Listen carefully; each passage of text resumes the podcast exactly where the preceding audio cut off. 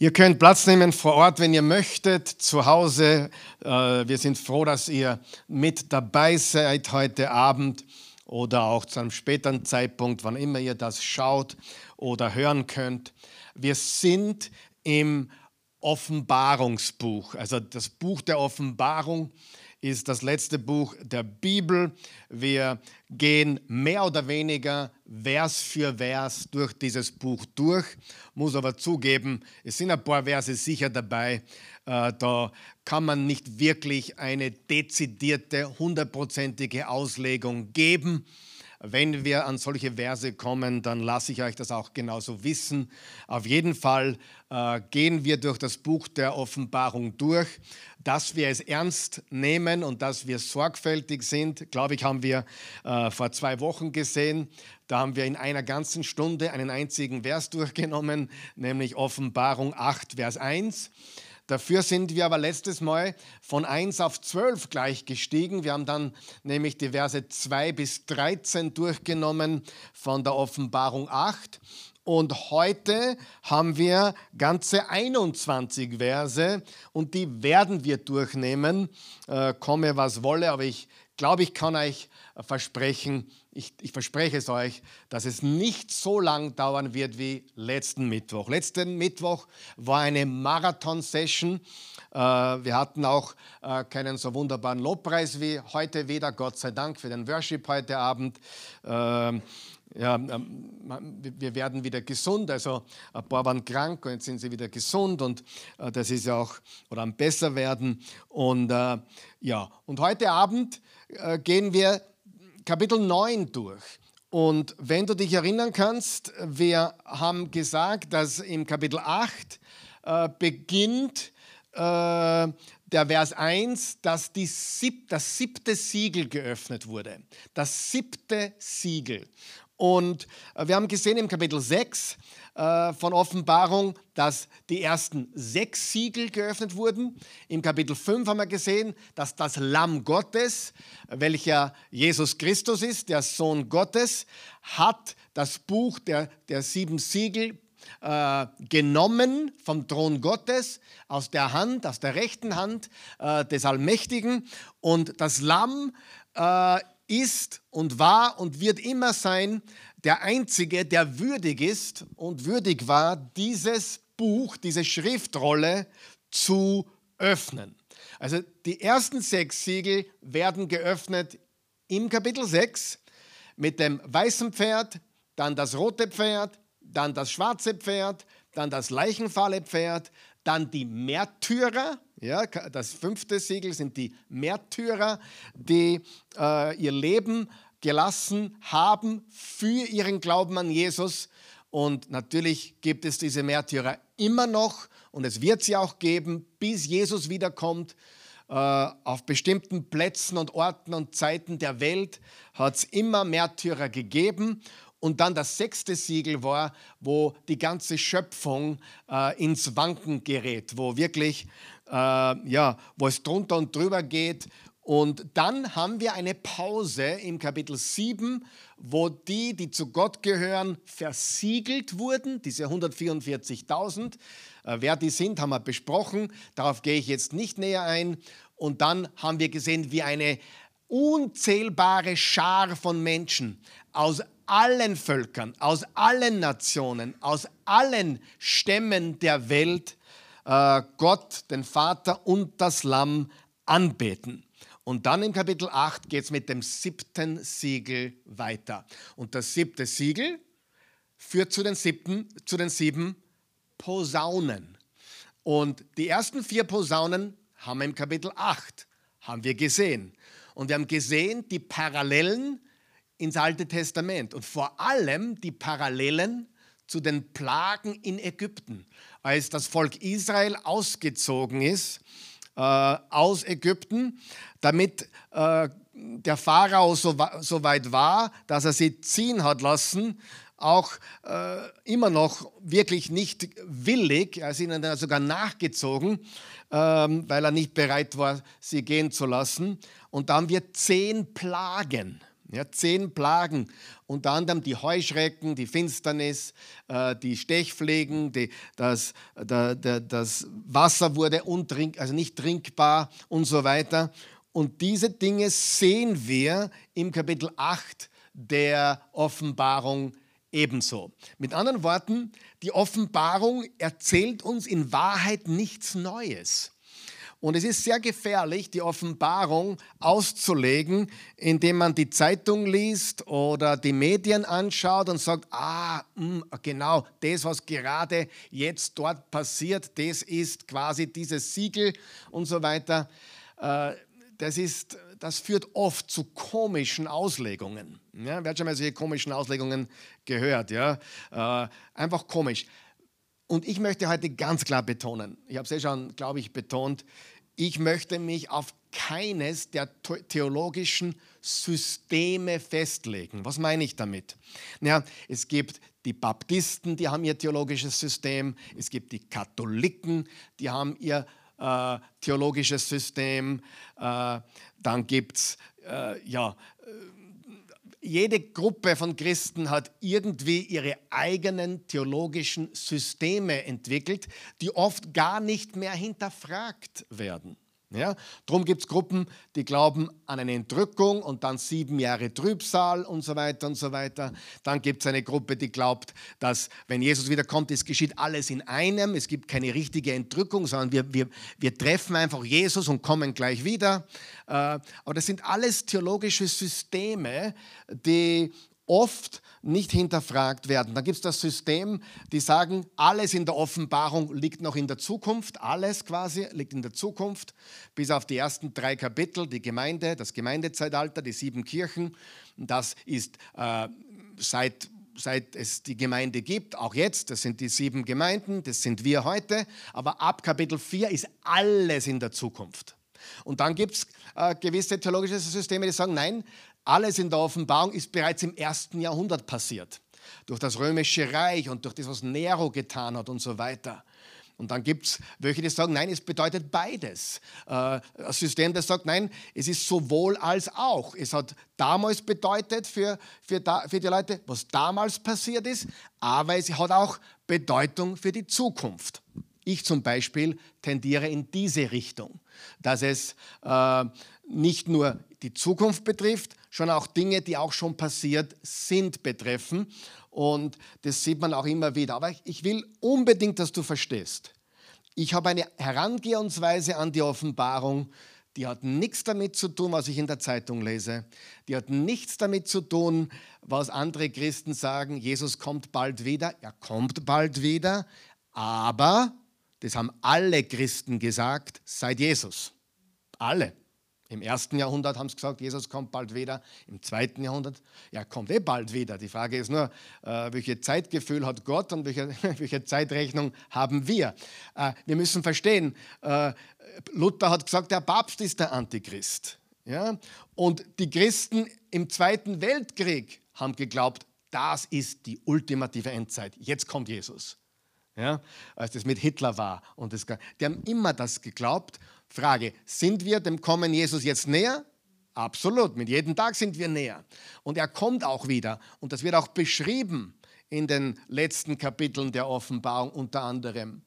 Aber du kannst für mich nicht erwarten, dass ich mich auf ein theologisches System einer Denomination festlege, sondern mir geht es darum, dass du den Kontext äh, der Bibel kennst, dass du die Offenbarung liest äh, mit einem Auge, wie hätte es ein Christ im ersten Jahrhundert gelesen mit einem jüdischen Hintergrund, der ins Alte Testament deutet. Logischerweise. Ja? Und je, je länger ich das Wort Gottes studiere, umso mehr liebe ich auch das Alte Testament und die Schattenbilder und die Andeutungen oder Hindeutungen besser gesagt auf Jesus und auf das Neue Testament.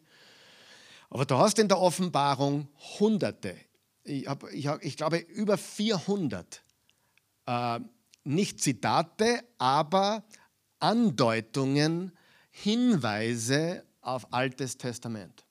Und vor allem auch die Plagen in Ägypten, die, die Posaunen, die Plagen in Ägypten, äh, bitteres Wasser, Finsternis, Hagel, Donner, Blitze am Berg Sinai, wie sie ausgezogen sind.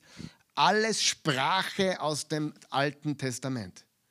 Und wenn wir aber das Alte Testament nicht kennen und äh, dann also quasi biblisch nicht wirklich äh, fit sind, und dann lesen wir in der Zeitung von keine Ahnung was, äh, von Corona oder der Impfung und dann kommen wir auf Schnapsideen wie zum Beispiel, die Impfung ist das Malzeichen 666. Ich habe jetzt nicht gesagt, dass ich für oder dagegen die Impfung bin, das ist dir überlassen und auch mir auch persönlich überlassen, okay? Aber ähm, egal wie du dazu stehst, das Markenzeichen des Biestes hat nichts mit einem Stich oder einem Strichcode, das haben sie in die 80er Jahre gesagt, der Strichcode ist das Markenzeichen des Tieres. Auch das hatten wir schon, ja, Strichcode beim Einkaufen. Das war, als ich ein Teenager war, haben die Christen gesagt, die, die, wo wir so, äh, die meisten kannten die Bibel nicht wirklich, waren alle begeistert, viel Begeisterung, wenig Bibelwissen. ja, ist auch super. Wir lieben den Herrn, aber kennen das Wort nicht. Ja, ist ein guter Anfang, aber äh, der Strichcode wurde zur, da haben alle da die, die Nummern gelesen da im Strichcode. Ja. Und jetzt beim Einkaufen, weißt du? Und heute ist es die Impfung und dann ist es, keine Ahnung, ein Chip. Nein, du musst eines wissen, das Malzeichen des Tieres hat mit Anbetung zu tun. Wie werden wir Christen? Indem wir Jesus vertrauen, indem wir ihn anbeten, indem wir ihm glauben. Was ist die andere Seite? Ein Ablehnen dessen. Das heißt, dieses Mahlzeichen, ich habe eine ganze Predigt darüber gehalten, äh, Mahlzeichen des Tieres 666, Sonntagspredigt vor einem Jahr vielleicht, nicht ganz am Jahr, und ist eine geistliche Sache. Äh, der Glaube rettet und der mangelnde Glaube, oder nicht Jesus zu vertrauen oder sich weigern umzukehren zu Jesus, ist das, wo wir verloren gehen oder wo Menschen verloren gehen. Also du brauchst keine Angst haben, dass du zufällig einen Stich kriegst oder zufällig dir jemand einen Chip implantiert oder zufällig, keine Ahnung was, ein Tattoo verpasst äh, und dann hast du das Malzeichen. Davor brauchst du keine Angst haben, weil es etwas ist, was man bewusst annehmen muss oder ablehnen muss. Verstehst du? Also es ist eine geistliche Sache. Das Evangelium ist eine geistliche Sache. Das Evangelium ist, vertraue ich Jesus oder vertraue ich ihm nicht? Okay, ganz, ganz wichtig. Und darum gehe ich auf diese Sachen, diese Sachen. Verschwörung, gibt es eine Verschwörung? Ja, eine ganz große. Die nennt sich Satan, der hat sich verschworen gegen uns alle. Ja, aber es gibt auch Verschwörungen im kleineren Sinne, gibt sicher auch. Aber es gibt auch Verschwörungstheorien. Man muss halt da wirklich aufpassen, äh, dass man da nicht zu extrem wird, aber auch nicht alles schluckt, ganz wichtig. Also, aber als Christen bleiben wir da auf einer gesunden Basis, okay?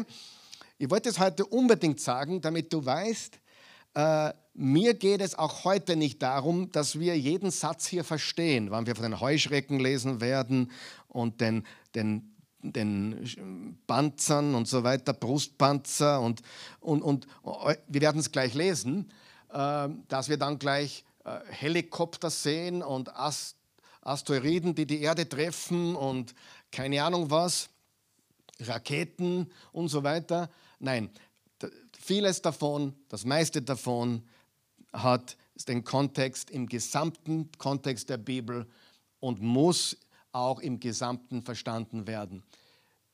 Die Offenbarung sagt nichts Neues, sagt nichts Neues, sondern das, was bereits gesagt wurde und es deutet natürlich auch in die Zukunft, aber nicht nur, nicht nur. Und es ist nicht chronologisch, sondern es ist Fenster, Visionen, die aufgehen, die man nicht unbedingt alle in einem Zeitraffer, in einer Reihenfolge, in einer Chronologie verstehen kann. Macht es Sinn? Sehr wichtig. Lesen wir jetzt einmal, wir teilen es heute auf, die ersten zwölf Verse und dann die Verse 13 bis, äh, bis 21. Also, jetzt kommen wir zur fünften Posaune. Äh, wir haben gesagt, die ersten vier Posaunen waren im Kapitel 8. Jetzt in Verse 1 bis 12 haben wir Posaune 5. Dann in Verse 13 bis 21 haben wir Posaune 6. Und dann Posaune 7 kommt dann erst im Kapitel 11. Und dann kommen sieben Zornschalen des letzten Gerichtes. Wir haben also sieben Siegel, sieben Posaunen und sieben Schalen. Und jetzt sind wir bei den äh, Posaunen 5 und 6 heute. Vers 1. Nachdem der fünfte Engel die Posaune geblasen hatte, sah ich einen Stern, der vom Himmel auf die Erde gestürzt war. Dieser Stern erhielt den Schlüssel zum Schacht in den Abgrund und öffnete ihn. Da quoll Rauch heraus wie von einem riesigen Schmelzofen und verdunkelte die Luft und die Sonne. Aus dem Rauch kamen Heuschrecken hervor, die wie Skorpione stechen konnten und schwärmten über die ganze Erde aus.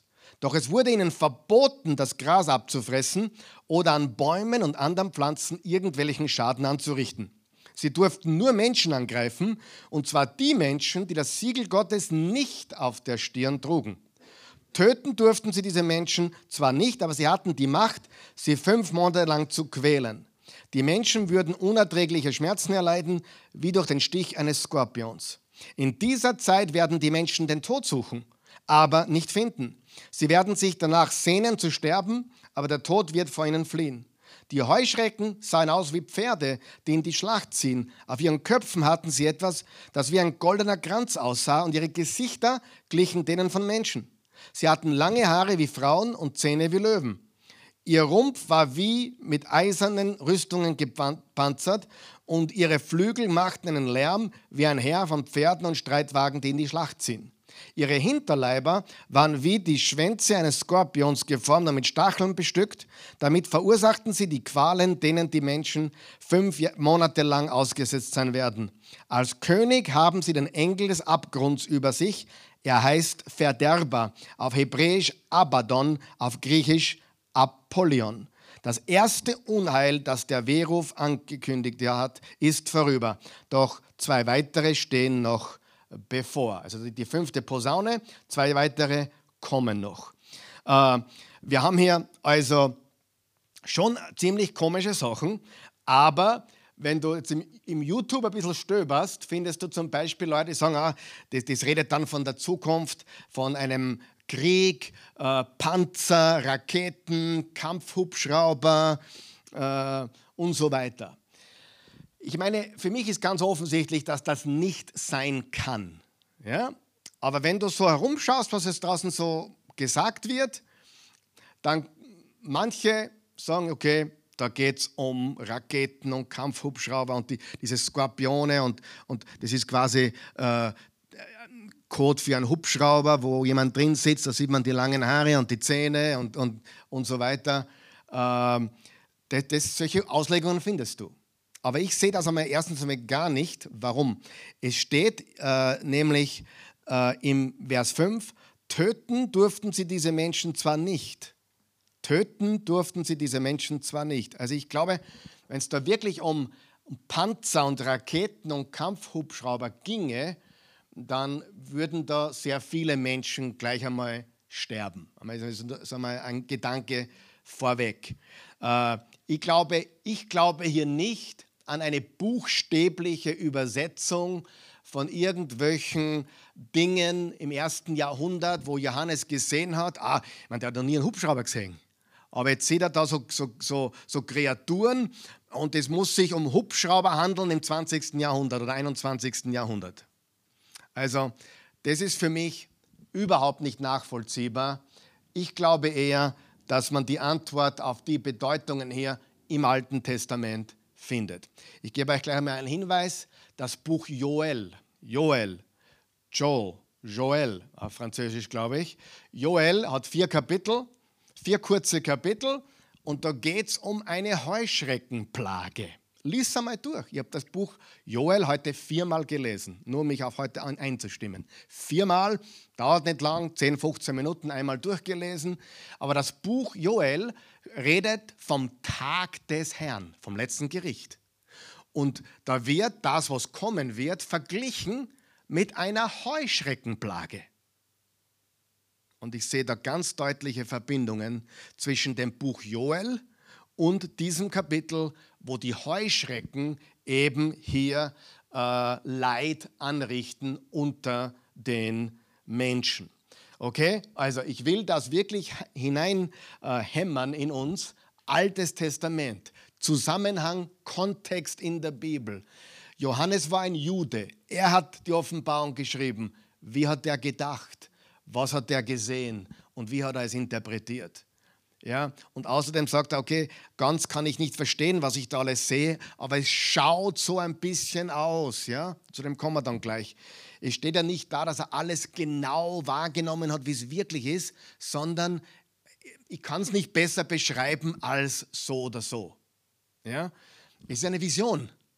Wenn du eine Vision hast oder einen Traum hast oder, oder was siehst, dann, oder wenn dir Jesus heute Nacht erscheinen würde, was er glaube ich nicht wird, aber würde er dir heute Nacht erscheinen und du müsst ihn dann morgen früh beschreiben und ich hätte die gleiche Vision, würden wir beide einen wunderbaren, herrlichen Jesus gesehen haben, aber womöglich die Beschreibung würde leicht abweichen oder wir hätten gewisse Schwerpunkte aufgrund dessen, wie wir Dinge wahrnehmen, richtig?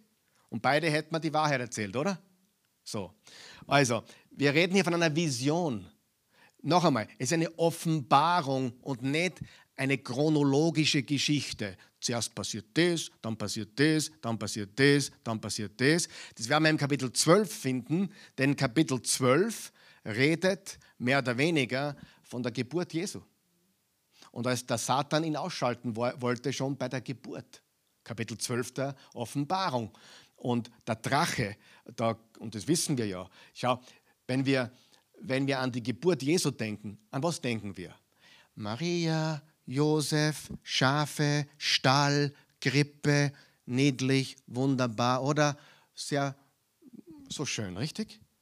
Aber wisst ihr, wie es abgegangen ist im geistlichen Bereich?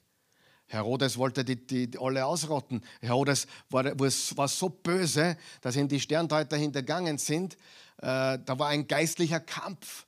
Da war Heulen und Weinen, weil ja, jede zweite Familie hatte einen Todesfall in der Familie. Das war ein geistlicher Kampf. Sie mussten fliehen nach Ägypten. Das war nicht nur niedlich.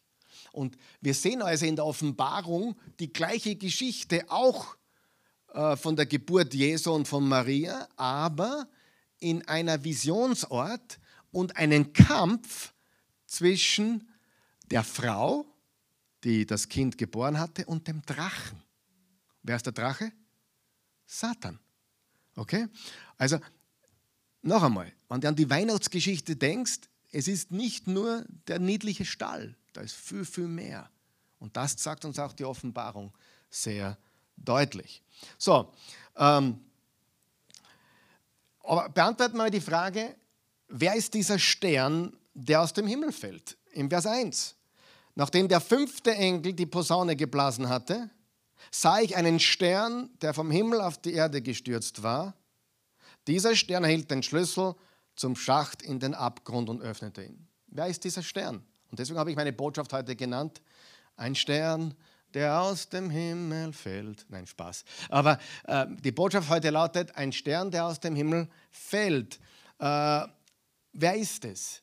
Ich kann es einmal vorwegnehmen, es ist kein Stern sondern ein geistliches, übernatürliches Wesen. Okay? Wir haben das schon mal gesehen im Kapitel 1 der Offenbarung. Äh, Jesus hält die sieben Sterne in seiner, in seiner Hand. Und in dem Fall sind die sieben Sterne die Botschafter oder Hirten oder, oder, oder Repräsentanten der sieben Gemeinden. Also es geht nicht um einen Stern, äh, die wir da heute im, am Himmelszelt sehen, sondern definitiv um ein übernatürliches, geistliches, himmlisches Wesen. Okay? Die Frage ist nur, ist es ein gutes geistliches Wesen oder ein böses geistliches Wesen? Es gibt immer Licht und Finsternis. Gabriel und Luzifer. Es gibt immer die guten Gottessöhne und die gefallenen Gottessöhne. Das wissen wir zum Beispiel aus Genesis Kapitel 6, als die Gottessöhne zu den Menschentöchtern kamen und sich an ihnen vergingen. Die sind dann gefallen und wurden auch äh, in die Verdammnis äh, geführt. Okay? Äh, Dämonen sind geistliche Wesen, die irgendwann einmal gute Geschöpfe waren. Luzifer heißt Morgenstern oder Lichtträger. Lichtträger. Und er ist gefallen aus dem Himmel. Ja? Manche sagen, er war der Worship Leader im Himmel. Keine Ahnung, ob das wirklich wahr ist. Äh, in der Bibel sieht man das nicht so deutlich, aber manche sagen, er war der Lobpreisleiter im Himmel und ähm, ja, die Worship-Leader werden eh alle ein bisschen immer abgehoben und arrogant und das ist ihm auch passiert und bumm, haben sie noch gehabt. Ja? Wie dem auch sei. Das ist jetzt nicht biblisch hinterlegt, nur, da, nur so viel, Luzifer war, war ein herrliches Geschöpf Gottes, das rebellierte gegen Gott und gefallen ist. Und so haben wir heute gute äh, Engelswesen und böse übernatürliche Wesen. Äh, auf der einen Seite die Engel und die Gottessöhne, die Gott dienen und nach wie vor dienen. Auf der anderen Seite die, die rebelliert haben und in Rebellion gegen Gott sind. Ja? Vereinfacht Engel und Dämonen, obwohl da mehr dran ist. Es gibt nicht nur Dämonen, es gibt auch andere größere böse Wesen als die Dämonen. Äh, gibt da, glaube ich, mehrere Kategorien von bösen Geistern. Ebenso gibt es Kategorien von Engeln oder guten, guten Geistern wie die, wie die Wächter, die Cherubim, die Seraphim und natürlich auch die Engel. Aber es gibt zwei Seiten. Das ist, glaube ich, das Wichtigste, okay? Gut. Ähm, aber da steht, äh, dass dieser äh, Stern vom Himmel gestürzt war oder, oder gefallen ist. Und ähm, jetzt könnte man meinen, okay, vom Himmel gefallen ist einmal grundsätzlich negativ. Ähm, schauen wir mal. Schauen wir mal, ob dieser Engel ein guter oder ein schlechter ist. Okay, wollen wir mal schauen?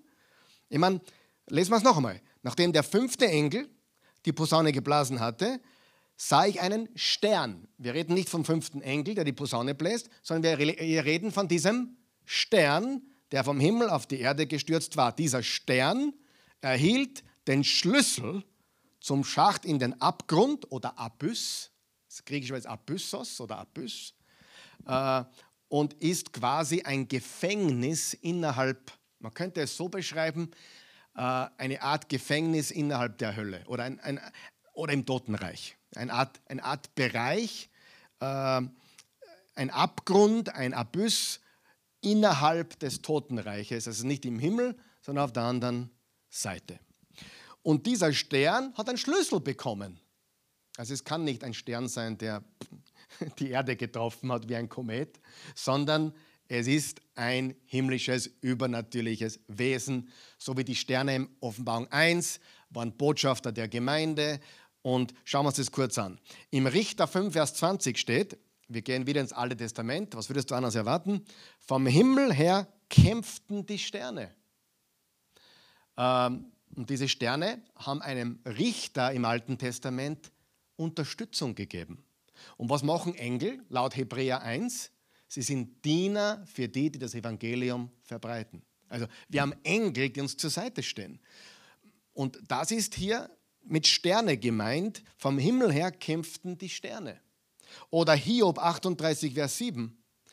Als alle Morgensterne jubelten und alle Gottessöhne jauchzten. Wer sind die Morgensterne und die Gottessöhne?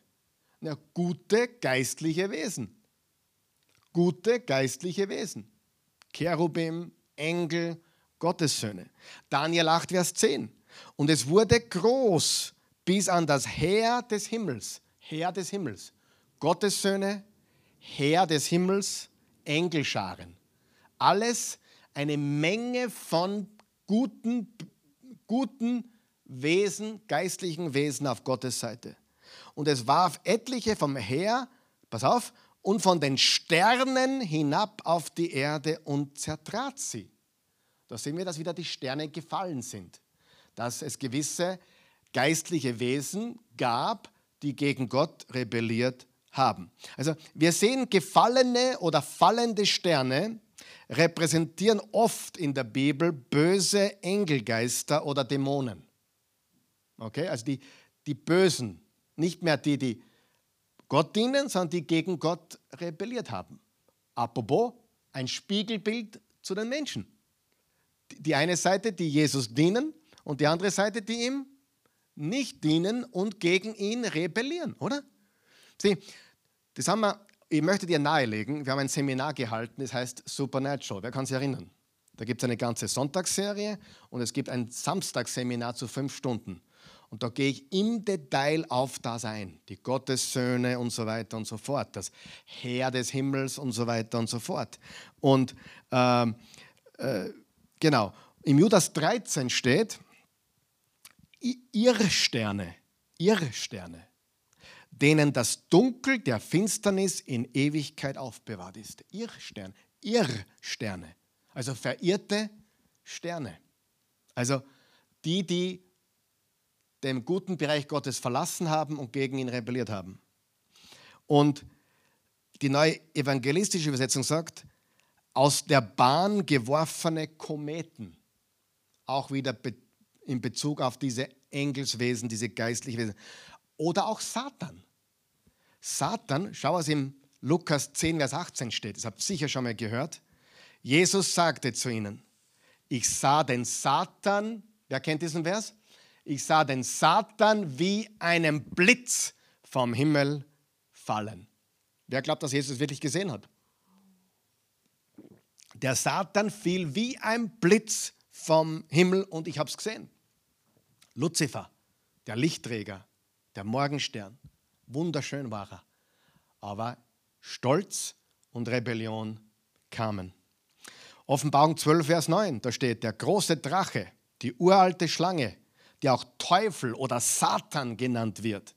Hast du gemerkt, er hat mehrere Namen.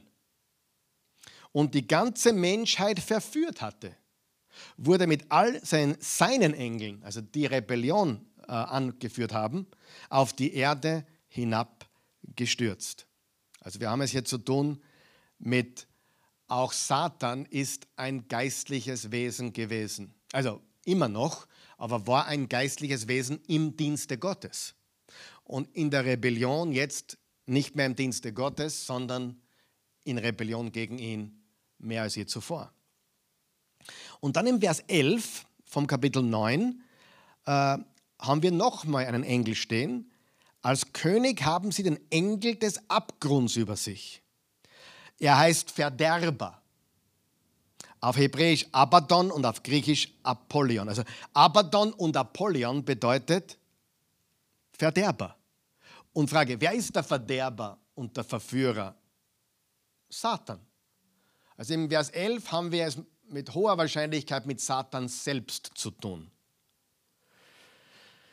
So, jetzt bleibt immer noch die Frage, haben wir es mit einem guten oder schlechten Wesen zu tun im, Kapitel, im Vers 1. Ich komme gleich zurück darauf.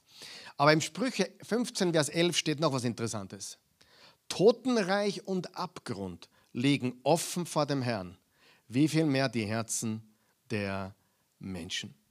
Wer, wer hat den Schlüssel zum Totenreich und zum Abgrund? Wer? Jesus. Bingo. Zu dem komme ich noch, weil das ist jetzt wichtig. Weil dieser Stern, der hier äh, vom Himmel auf die Erde stürzte, was hat er bekommen? Einen Schlüssel. Einen Schlüssel. So, schauen wir kurz rüber in Offenbarung 20. Da steht folgendes, äh, also elf Kapitel weiter. Dann sah ich einen Engel aus dem Himmel herabsteigen. Seht ihr die Sprache hier? Wir sind jetzt zwölf Kapitel weiter, elf Kapitel weiter. Dann sah ich einen Engel aus dem Himmel herabsteigen, der den Schlüssel, wieder ein Schlüssel, zum Abgrund und eine schwere Kette in der Hand hatte. Er packte den Drachen, die uralte Schlange, die auch Teufel oder Satan genannt wird, und legte ihn für tausend Jahre in Ketten. Dann warf er ihn in den Abgrund, in das Abyssos, verschloss den Eingang und versiegelte ihn, sodass der Teufel bis zum Ablauf der tausend Jahre die Völker nicht mehr verführen konnte. Frage. Ist dieser Engel ein guter oder schlechter? Das ist ein guter. Ich glaube, da kommen wir nicht drum herum. Das ist ein guter Engel. Warum? Weil was tut er? Er bindet den Drachen, die Schlange, den Teufel und legt ihn in Ketten. Muss ein guter Engel sein, oder? Das muss ein Botschafter direkt von Gott sein. Das muss einer sein. Er stieg vom Himmel herab mit dem Schlüssel zum Abgrund und der Kette und packte den Drachen. Das können wir dann nachvollziehen, dass das ein guter ist. Ja? Es gibt gute geistliche Wesen, es gibt böse geistliche Wesen. Ja? Gabriel, Luzifer, alles klar? Das ist ein guter. Ich glaube, dass der im Kapitel 9, Vers 1 derselbe ist wie der. Meine Meinung. Es gibt auch ein paar gute Theologen und Kommentare, die glauben, dass das ein schlechter ist im Kapitel 9, Vers 1. Und zwar der gleiche wie im Kapitel 9, Vers 11, wo steht Verderber. Ich sehe das anders. Ich sehe hier eher die Verbindung zu diesem Engel im Kapitel 20, Vers 1, weil wir haben hier einen Engel mit Schlüssel zum Abgrund. Haben wir im Kapitel 9, Vers 1 auch. Ja? Und ist auch kein großes Problem. Die Wahrheit ist, ich glaube, er ist ein guter und er lässt, er lässt oder er öffnet den Abgrund und lässt eben diese Heuschrecken heraus. Diese Heuschrecken, die ich glaube Bezug nehmen auf die äh, entkörperten Geister der Wächter im Kapitel 6 von Genesis, die damals schon, als sie rebellierten gegen Gott, eingesperrt wurden in die Finsternis.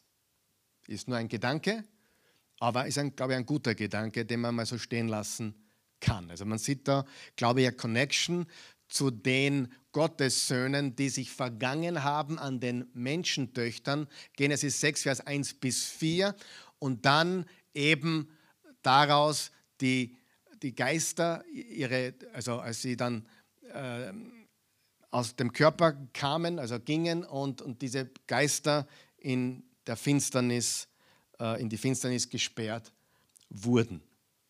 Gut, also ich glaube, Kapitel 9, Vers 1 ist ein guter Engel im Auftrag Gottes mit dem Schlüssel zum Abgrund, der lässt den Abgrund aufsperren, damit Gottes Gericht stattfinden kann. Und Gott lässt Gericht stattfinden. Und er verwendet auch seinen Botschafter, das Gericht auszuführen. Ja? Und dann im Kapitel 9, Vers 11, der Verderber, der Apollyon und der Abaddon ist ein Böser, nämlich wahrscheinlich Satan selbst. Ja?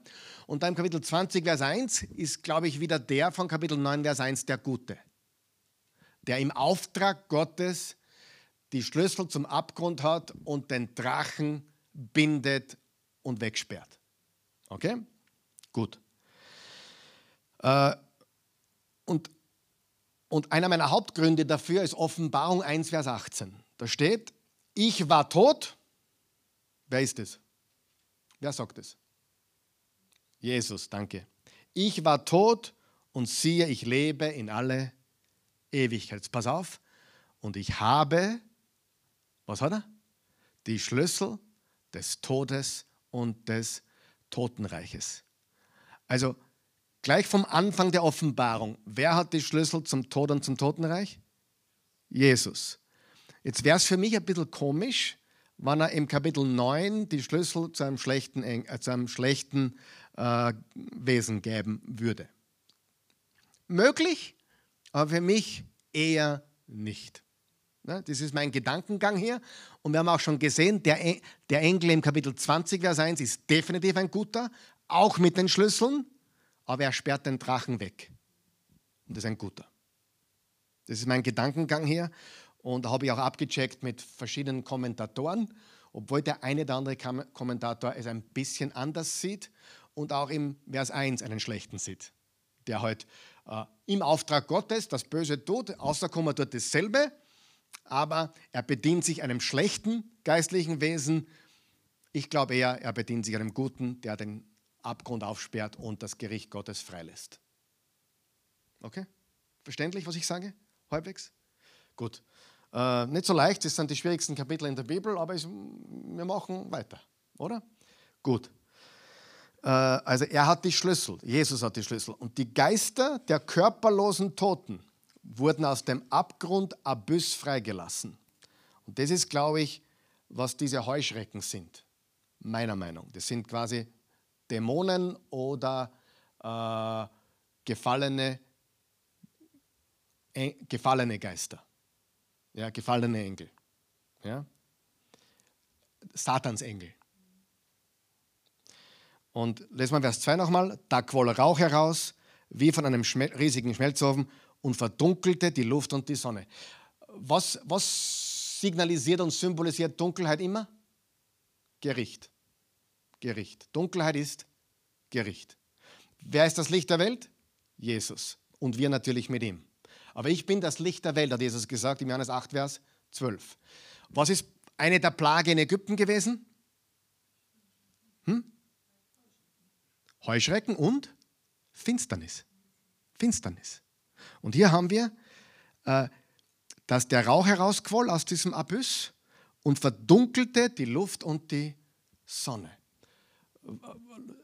Die Luft verdunkelt, was könnte das bedeuten? Bin mir gar nicht sicher, was das bedeuten könnte. Vielleicht Luft ist Leben, oder? Also, es geht ihm die Luft aus, es wird knapp. Und ich glaube, dem Teufel geht die Luft aus. Ja? Aber Dunkelheit symbolisiert immer Gericht.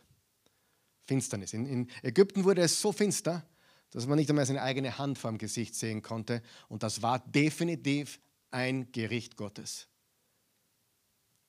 Und jedes Mal hat Gott versucht, dem Pharao eine Chance zu geben. Let my people go. Lass mein Volk gehen. Und sein Herz wurde immer härter und härter und härter. Am Anfang steht, und Pharao verhärtete sein Herz. Und dann steht, und Gott verhärtete sein Herz. Also es war, er war so hart, dass es wirklich äh, schwer war. Ähm, Vers 3. Aus dem Rauch kamen Heuschrecken hervor, die wie Skorpione stechen konnten und schwärmten über die ganze Erde aus. Heuschrecken, die auf der ganzen Erde ausgeschwärmt sind. Lesen wir Exodus oder 2. Mose 10, Vers 12. Da sagte Jahwe zu Mose: Streck deine Hand über Ägypten aus, um die Heuschrecken kommen zu lassen. Sie sollen alles abfressen, alles, was der Hagel übrig gelassen hat. Also die Heuschreckenplage war eine der zehn Plagen in Ägypten. Die Finsternis, die Heuschreckenplage und 500, 600 Jahre danach, 700 Jahre danach, Joel, ein ganzes Buch, was über den Tag des Herrn redet und die Heuschreckenplage auch bildlich einbaut. Okay? Gott und auch interessant ist hier, weil wir haben ja gesagt, ist der Engel im Kapitel 9, Vers 1 ein guter oder ein schlechter? Ihr wisst schon, was ich glaube, oder? Ist ein guter, der den Schlüssel bekommt. Und ich glaube, das deckt sich auch mit Mose, denn Gott verwendet Moses. War Moses ein guter oder ein schlechter? Er verwendet Moses, um die Plagen loszulassen. Also die Plagen waren nichts Gutes. Aber Mose war ein guter und Gott hat durch Mose und durch seinen Stab und seine Gespräche mit Pharao, hat er durch Mose die Plagen auf die Erde gelöst oder losgelassen. Also nicht den Fehler machen, dass Gott nicht richtet. Wir wissen, dass Gott Liebe ist, barmherzig ist, er liebt Wahrheit, er liebt Gerechtigkeit, er ist heilig, er liebt Heiligkeit. Und inmitten all diesen Dingen, die in Ägypten passiert sind, war der Aufruf zur Umkehr. Und inmitten dieser Plagen, haben wir letztes Mal schon gesehen, und heute war der Aufruf zu Buße tun, Umkehr. Das werden wir heute noch sehen, dass das das Gottes Ziel ist, die Umkehr. Ähm, lesen wir Joel 1, Vers 2 bis 5, da steht, hört her, ihr Ältesten, horcht auf, alle Leute im Land, Kam so etwas bei euch schon einmal vor? Haben eure Vorfahren Jesu etwas erlebt? Erzählt euren Kindern davon, damit sie es ihren Kindern weitergeben und diese es der nächsten Generation. Was der Nager übrig ließ, hat die Heuschrecke gefressen. Was die Heuschrecke übrig ließ, hat der Abfresser gefressen. Was der Abfresser übrig ließ, hat der Vertilger gefressen. Also alles Ungeziefer und alles Heuschrecken. wacht auf, ihr Betrunkenen, und weint, kehrt um, tut Buße. Seht ihr das? Heult auf, ihr Weinsäufer, alle. Mit dem Weintrinken ist es jetzt vorbei. Und da ist natürlich, niemand hat was gegen ein Achtel Wein. Ja, bitte, um Himmels Willen. Das ist nicht die Botschaft hier. Die Botschaft ist, kehrt um von eurer Trunkenheit. Kehrt um von eurem Leben, das in Rebellion zu Gott ist. Und die Heuschrecken waren auch dazu da, um sie zur Umkehr zu bewegen. Im Kapitel 2 dann sagt er ihnen, kehrt um. Vers 2, Vers 1, stoßt in die Posaune. Oh, Posaune.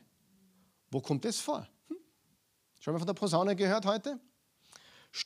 Stoßt in die Posaune auf dem Zion und blast Lärm auf meinem heiligen Berge. Das Berg ist immer ein, ein Reich und Gottes Reich ist der heilige Berg, das heilige Reich. Dass alle Bewohner des Landes erzittern, denn der Tag des Herrn kommt heran. Ja, er steht nahe bevor. Der Tag des Herrn. Darum geht es in der Offenbarung. Der Tag des Herrn, das Gericht Gottes, damit er alles neu machen kann. Stoßt in die Posaune, Vers 15, auf den Berg Zion, ordnet ein heiliges Fasten an, ruft einen allgemeinen Bettag aus. Er tut Buße. Tut Buße. Vers 4 in der Offenbarung 9, gehen wir zurück. Doch es wurden ihnen verboten, das Gras abzufressen oder an Bäumen und anderen Pflanzen in welchen Schaden anzurichten. Jetzt pass auf, jetzt kommt was ganz Gutes für uns natürlich. Da steht, sie durften nur Menschen angreifen, und zwar die Menschen, die das Siegel Gottes nicht auf der Stirn trugen.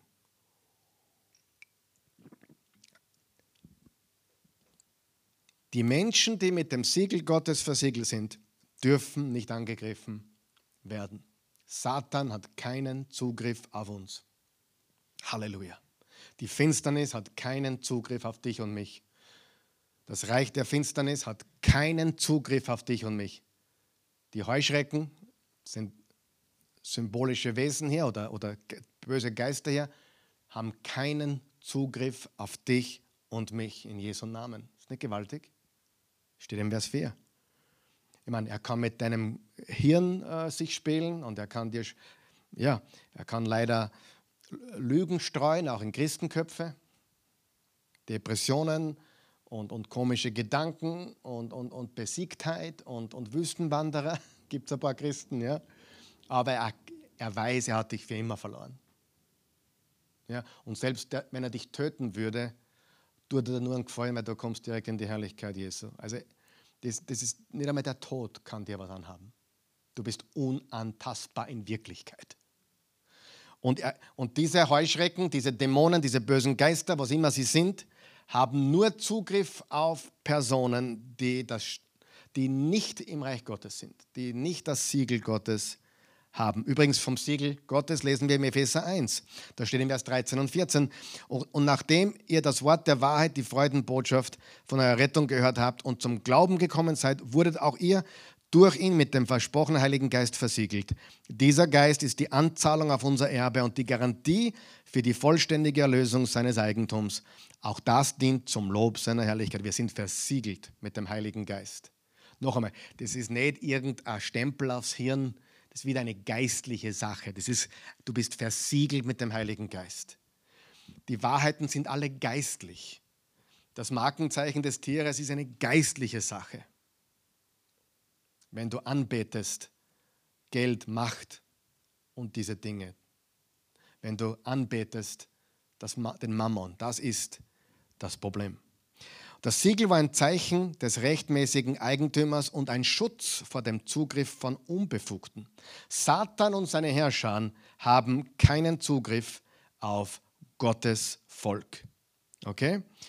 Und wir haben schon gesagt, diese Heuschrecken sind Geister dieser rebellischen Gottessöhne, diese körperlosen Toten äh, und wahrscheinlich diese Wächter aus Genesis 6, die nach ihrer schrecklichen Aktion da äh, mit den Menschentöchtern äh, in die Verdammnis geschlossen wurden. Abyss ist ein Gefängnis in der Finsternis. Der Abgrund ist ein Gefängnis in der Finsternis. Davon lernen wir auch, dass es auch im Totenreich äh, verschiedene Stufen vielleicht gibt oder, oder Bereiche gibt und äh, nicht alles gleich ist und, und nicht Satan hat dort das Sagen. Er ist der, der am schlimmsten dran sein wird, nämlich im Gefängnis für alle Ewigkeit. Dann Vers 5 geht es weiter bis 12, das machen wir jetzt ein bisschen schneller. Ich glaube, die Basis haben wir schon gelegt. Töten durften sie diese Menschen zwar nicht, aber sie hatten die Macht, sie fünf Monate lang zu quälen. Die Menschen würden unerträgliche Schmerzen leiden, wie durch den Stich eines Skorpions. Also die, die, die das Siegel nicht haben, werden gequält von Satan und seinen Herrschern. Und sie, dürften, sie durften aber diese Menschen nicht töten. Warum? Weil Gott ihnen immer noch eine Chance geben will. Weil Gott ihnen immer noch die Möglichkeit zur Umkehr geben will. Und es gibt was Schlimmeres wie körperlicher Tod, nämlich der ewige Tod. Und Gott immer wieder sehen wir das Erbarmen Gottes inmitten des Ge Er muss den Zustand der Welt und alles, was jetzt ist, richten und ein Ende bereiten, damit alles neu werden kann. Das haben wir schon gesagt in den letzten Lektionen. Aber wichtig ist, dass immer das, Barmher das Barmherzige, die Liebe, hey, kehr um. Ich gebe dir die Chance. Du sagst, ne, aber ist, tun ja nicht alle oder die, viele nicht. Ja, und Gott weiß das auch, aber verwechsle nicht Vorherwissen mit Vorherbestimmung. Verstehst du mich? Oh, Gott hat dich für die Hölle bestimmt und dich für den Himmel und so weiter. Nein, Gott hat uns allen Menschen die Möglichkeit gegeben, an Jesus zu glauben. Er weiß natürlich, wie sich jeder Einzelne entscheiden wird, aber das ist Vorherwissen und wird leider manchmal verwechselt mit Vorherbestimmung. Gott sagt nicht, du gehörst in die Hölle und du gehörst in den Himmel oder so, sondern er möchte, dass alle gerettet werden. Steht im, im Timotheusbrief, in einem der Timotheusbriefe. Er möchte, dass alle Menschen gerettet werden und zur Erkenntnis der Wahrheit kommen. Nur weil er die Zukunft kennt und weiß, wer wird und wer nicht, heißt das nicht, dass er es bestimmt hat, sondern er weiß es nur im Voraus. Aber die Chance zur Umkehr ist immer da, auch in dieser Situation, wo die zwar quälen dürfen, aber nicht töten dürfen, weil Gott immer noch eine Chance bereithält für alle Menschen, auch jetzt. Auch für alle, die uns jetzt zum Norn halten, die jetzt äh, Böses im Schilde führen, Wahrscheinlich werden sich die meisten oder viele von ihnen nicht bekehren, auch wenn sie es wissen, weil sie vom Satan gefangen sind. Der Gott dieser Welt hat sie geblendet und verblendet. Aber Gott gibt immer die Chance zur Umkehr. Vers 6, in dieser Zeit werden die Menschen den Tod suchen, aber nicht finden. Stell dir mal vor, nicht einmal Selbstmord funktioniert. Da gibt es ja so Geschichten auch im Gefängnis, wo Menschen sich im Gefängnis äh, umbringen wollen und es gelingt ihnen oft nicht. Hin und wieder gelingt es dann einem. Ja? Was dann wirklich passiert ist, wissen wir nicht. aber äh, gibt ja die Fälle, die wollen sich im Gefängnis unbedingt umbringen, aber schaffen es nicht. Sie suchen den Tod, weil sie im Tod den Ausweg sehen. Und da gibt es Menschen, die den Tod suchen, aber nicht finden. Sie werden sich danach sehnen zu sterben, aber der Tod wird vor ihnen fliehen. Selbst wenn sie es möchten, können sie sich nicht umbringen. Wiederum Gnade Gottes. Warum? Weil der Tod, der Selbstmord, der Tod im Allgemeinen ist nie ein Ausweg. Der Tod ist der Anfang vom restlichen ewigen Leben. Bei Gott oder getrennt von ihm. Es ist nie die Lösung. Nie auch wenn sie so ausschaut manchmal als Lösung, dann ist alles vorbei. Nein, dann beginnt etwas Neues. Richtig? So, gehen wir zum Vers 7. Die Heuschrecken sahen aus wie Pferde, die in die Schlacht ziehen. Auf ihren Köpfen hatten sie etwas, das wie ein goldener Kranz aussah. Und ihre Gesichter glichen denen von Menschen. Sie hatten lange Haare wie Frauen und Zähne wie Löwen. Ihr Rumpf war wie mit Eisenrüstungen gepanzert. Ihre Flügel machten einen Lärm wie ein Heer von Pferden und, Stre und Streitwegen, die in die Schlacht ziehen. Ihre Hinterleib waren wie Schwänze eines Skorpions geformt und mit Stacheln bestückt. Und wie gesagt, da gibt es eben auch die Auslegung, das, sind, das ist endzeitliche Kriegsführung mit Panzer und Raketen und Kampfhubschrauber. ja, ich denke eher nicht. Damit verursachen sie Qualen, denen die Menschen fünf Monate lang ausgesetzt sind. Warum fünf Monate? Äh, weil Zahlen wichtig sind und fünf steht für nicht komplett. Es gibt, es ist nicht komplett, das ist noch nicht das volle Gericht Gottes, es ist noch nicht der Tod, weil das Schlimmste wäre, wenn man so sterben würde. Aber es gibt noch die Möglichkeit zur Umkehr. Und warum diese Qualen? Auch darüber habe ich viel gelesen und nachgedacht. Warum diese Qualen? Hat Gott Freude an Qualen? Nein. Aber er will einen Vorgeschmack geben auf ein Leben ohne Gott, damit sich der Mensch entscheiden kann. Gott offenbart sich als ein Gott der Liebe, der heilig ist und Wahrheit liebt und er, er zeigt hier das Ergebnis eines Lebens, das ihn ablehnt. Das Ergebnis von Sünde. Und wenn wir Gottes Liebe und Barmherzigkeit nicht annehmen wollen, dann kommt Qual heraus. Also ein Vorgeschmack auf ein Leben ohne Gott. Schau, was im, in Matthäus 10, Vers 28 steht, auch genial. Jesus sagt, habt keine Angst vor denen, die nur den Leib töten, der Seele aber nichts anhaben können. Fürchtet aber den, der Seele und Leib dem Verderben in der Hölle ausliefern kann. Gott kann uns ausliefern, aber er seine Gnade, er schickt niemanden in die Hölle. Aber wenn wir ihn nicht annehmen, sind wir ausgeliefert. Gott übergibt uns unseren eigenen Begierden, unseren eigenen Entscheidungen. Wollen wir, wollen wir nicht. Aber er schickt uns nicht. Versteht ihr, was ich meine? Es ist ein Ausliefern, wie im Römer Kapitel 1. Er hat sie ihren verwirrten Gedanken überlassen. Gott hat die Menschen da draußen heute nicht gestraft, die irrsinnige Gedankengebäude haben und er hat sie nur ihrem schrägen und verwirrten Denken überlassen. Und wenn jemand diesem Denken überlassen ist, da kommt Schräges dabei. Und, und manchmal sagen Menschen, hey, Karl Michael, warum? Manchmal kommt mir vor, du ordnest dich den, den, den, den, unserer Regierung nicht so unter, wie du das solltest. Da bin ich anderer Meinung. Aber ich kann mich in vielen Dingen einfach nicht unterordnen, wenn jemand eine Message an das Volk richtet und hinter ihm ist die europäische Fahne und die Regenbogenfahne.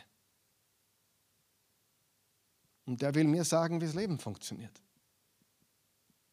Das ist ein anderer Geist, anderes Reich. Ja, das hat, und es gibt einen Vers in der Bibel, darüber werde ich einmal reden in nächster Zukunft. Wir müssen Gott mehr gehorchen als den Menschen.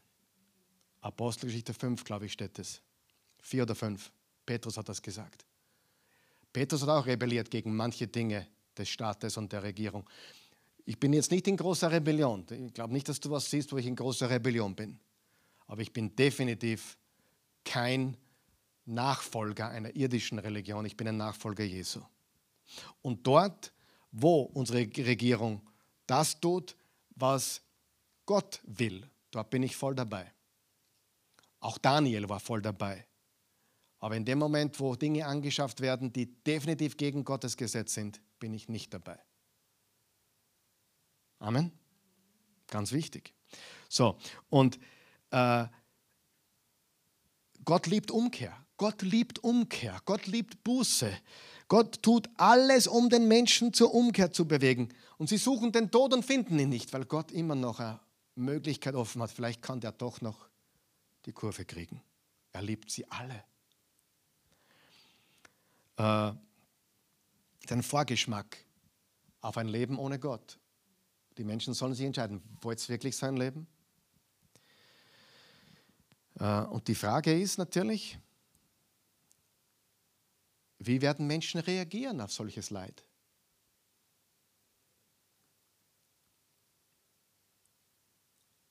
Wir werden heute noch sehen, viele reagieren, reagieren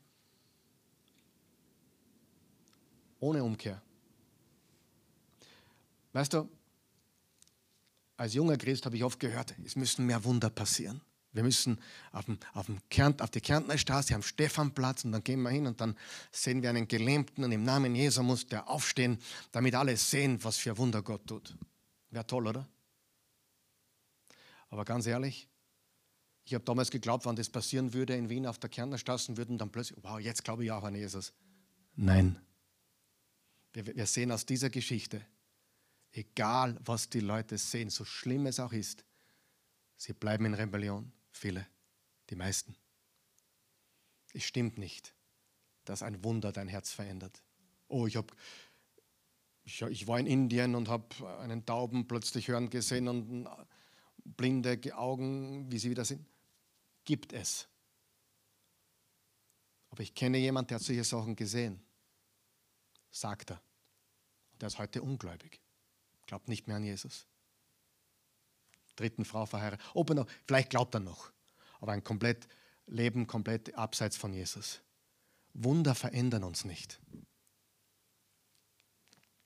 Gottes Wort verändert uns. Gottes Liebe verändert uns. Der Heilige Geist verändert uns. Aber nicht, na, wenn mein Nachbar Wunder sehen wird, dann wird er gläubig. Möglich, aber nicht unbedingt. Die Menschenherzen sind hart und Gottes Wort macht sie weich und Gebet macht sie weich, aber nicht ein Wunder. Schade, aber es ist so. Ja? Ähm, Gottes Wort aufmachen, lesen, studieren und dann sehen, dann bekommen wir Erkenntnis und dann ändert sich unser Leben. Aber nicht mit einer geschlossenen Bibel und ich zeige mir ein Wunder und dann glaube ich. Nein, funktioniert so nicht. Oder? Ähm,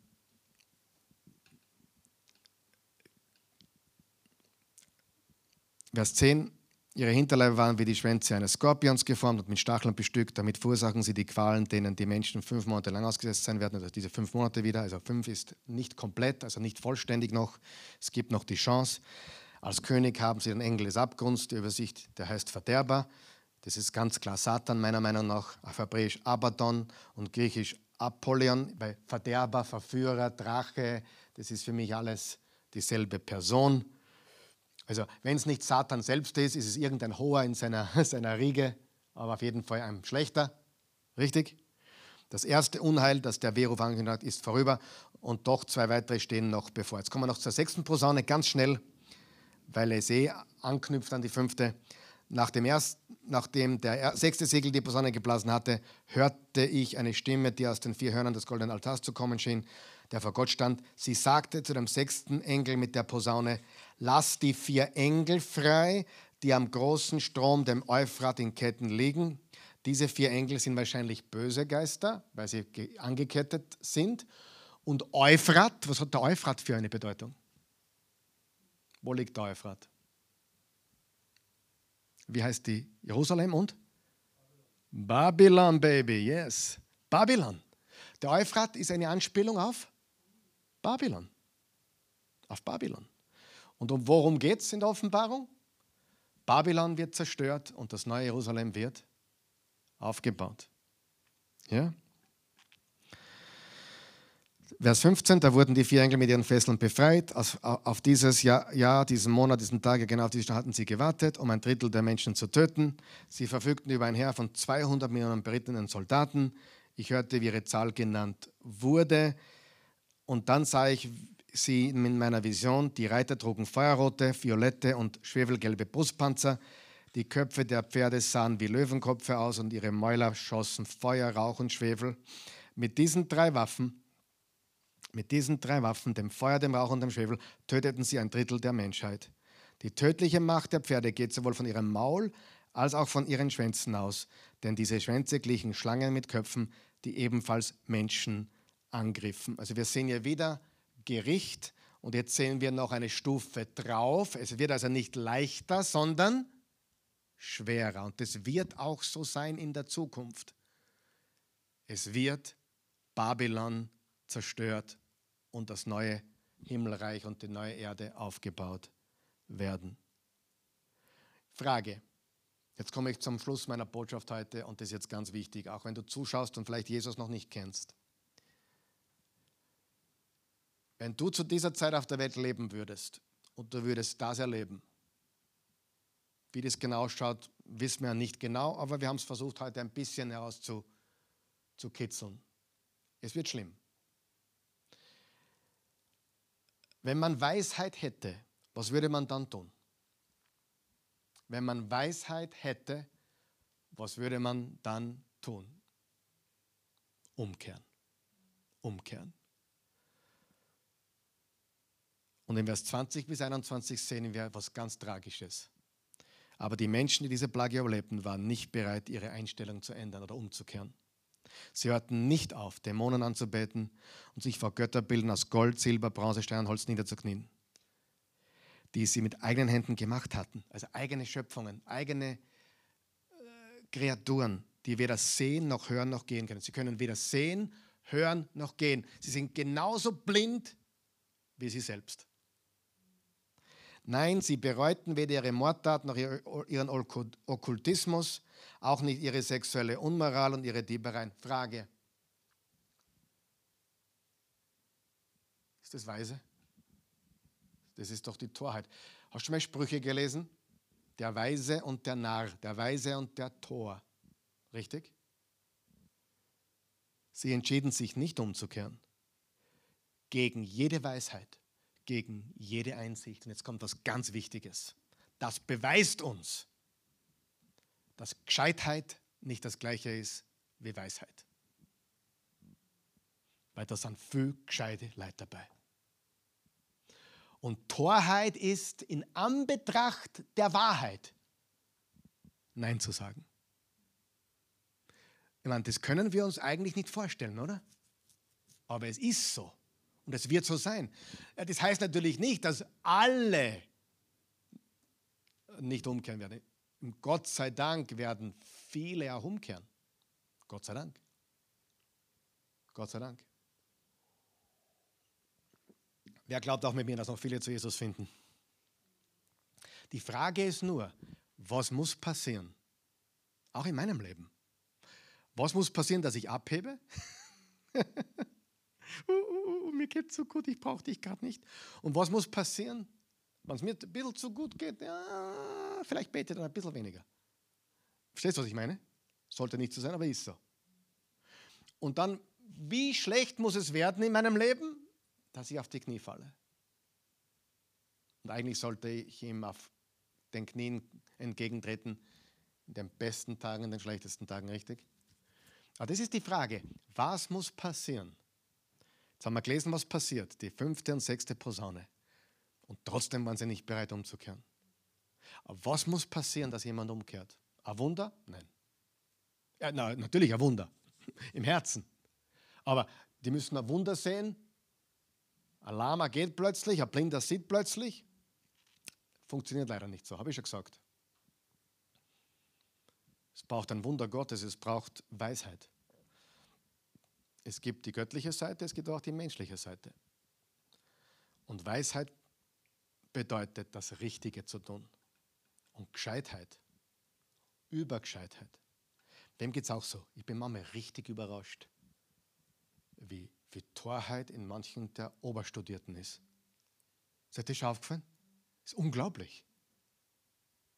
Und dann rede ich jemanden, mit jemandem vom Land, so einem Bauernbuben wie ich, ungefähr, also Bauernbub, und vom Land. Und da, da sieht man oft wirklich Einsicht und Erkenntnis und Verstand.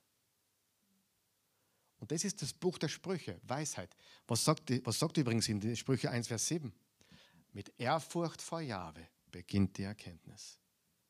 Da steht nicht, mit meinem Unistudium Abschluss beginnt die Erkenntnis. Mit Ehrfurcht vor dem Herrn, Jahwe, beginnt die Erkenntnis. Nur Narren verachten Weisheit und Zucht. Und das ist das Problem, was ich mit manchen Politikern habe. Nicht, dass ich mich unterordnen will. Ich, ich will, soweit ich kann und muss und soll. Aber ich sehe Gescheitheit und ich sehe Torheit in der gleichen Person.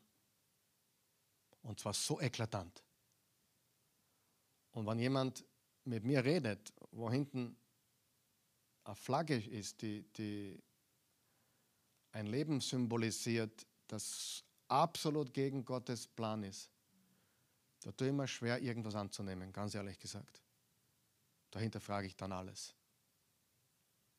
Das heißt nicht, dass nicht manchmal was Gutes auch kommt oder richtige Anweisungen kommen, aber ich sage dir ganz ehrlich, unterm Strich, mit Ehrfurcht vor Jahwe beginnt die Erkenntnis. Mit Ehrfurcht vor dem Herrn beginnt die Weisheit. Und Weisheit führt uns zur Umkehr. Die Güte Gottes und die Erkenntnis und die Weisheit meinerseits führt zur Umkehr. Und nur wenn wir weise sind, fallen wir auf die Knie und tun Buße. Und darum geht es in diesem Kapitel. Das ist, glaube ich, der Kern der Geschichte. Nicht, ob es da um echte Heuschrecken geht oder um Panzer und, und Kampfhubschrauber oder um symbolische, äh, bildliche Sprache, die Dämonen bedeuten und so weiter. Aber ich glaube, wir haben ja erklärt, was das alles bedeutet heute. Jetzt Detail kann man nicht verstehen, aber das ist ja nicht wichtig. Wir wollen nicht zu denen gehören, die nicht umkehren wollen, sondern zu denen, die weise sind und umkehren. In Jesu Namen. Amen. Beten wir. Himmlischer Vater, wir loben dich, preisen dich, erheben dich, rühmen dich, ehren dich und danken dir. Du bist ein guter Gott. Inmitten all dieses Tohu Wabohus, hinter dem Chaos, was jetzt herrscht und sicher noch kommen wird, hast du alles in der Hand.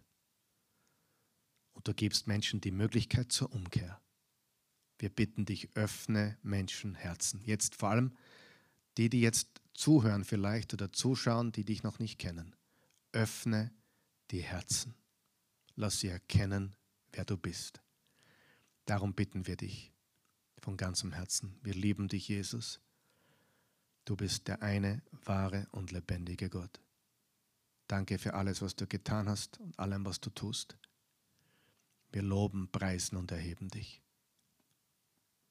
Mach uns zu Instrumenten deiner Liebe und Gnade und hilf uns, diese Barmherzigkeit, diese Gnade, dieses Erbarmen weiterzugeben, hinauszutragen. Öffne in unseren Familien, die hier repräsentiert sind, wo wir noch ungläubige Familienangehörige haben. Gib ihnen Weisheit und Erkenntnis und Einsicht. Auch Christen, gib auch Christen, die in Rebellion leben und Stolz leben, den Mut zur Demut und zur Einsicht.